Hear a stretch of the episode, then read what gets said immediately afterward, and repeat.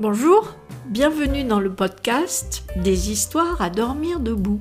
Je m'appelle Etty et depuis 10 ans, je tiens une chambre d'hôte. Je voudrais vous raconter les histoires drôles, émouvantes, surprenantes que j'ai entendues tout au long de ces années. Ce sont des moments privilégiés que j'ai partagés avec mes clients venus des quatre coins du monde autour d'un petit déjeuner. Prenez un café et écoutez ma prochaine histoire. Bienvenue dans mes histoires à dormir debout. L'intrus. Il est là depuis quelques jours et ne semble pas avoir compris comment fonctionne une chambre d'hôte.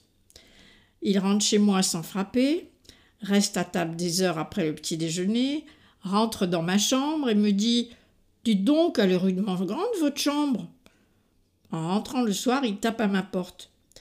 Votre télé, elle est mieux que celle que j'ai dans la chambre. Je peux regarder le match ici J'ai dit oui une fois et je n'ai plus pu m'en débarrasser. Une amie est passée me voir. Il est assis dans mon salon, prêt à participer à la conversation. Après trois jours, je lui ai précisé que j'étais désolée, mais que je ne pouvais pas le garder. Oh, c'est dommage. C'était sympa ici. À bientôt pour une autre histoire.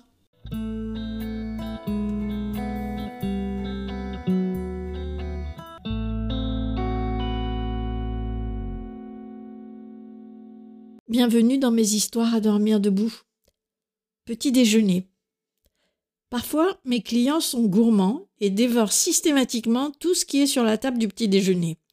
Les céréales jusqu'au dernier pétale, une demi-baguette et du pain grillé, ils vident les pots de confiture et un peu de miel pour goûter, attaquent la brioche avec gourmandise, demandent un peu plus de jus d'orange, mettent des tonnes de sucre dans leur yaourt, boivent des litres de café et de chocolat et repartent repus et contents.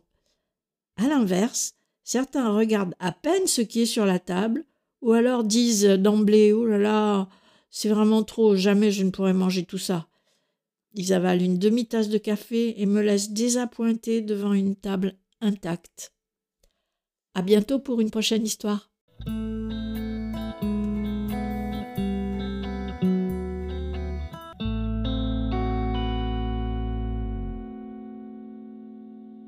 Bienvenue dans mes histoires à dormir debout. Long séjour. Est-ce que vous avez de la place pour quatre mois? Quatre mois en continu?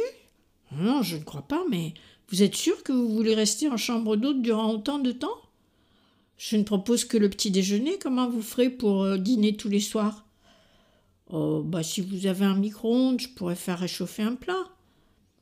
Si j'étais vous, je chercherais un gîte de courte durée où vous pourrez organiser votre vie comme vous voulez. Ça sera sûrement plus pratique.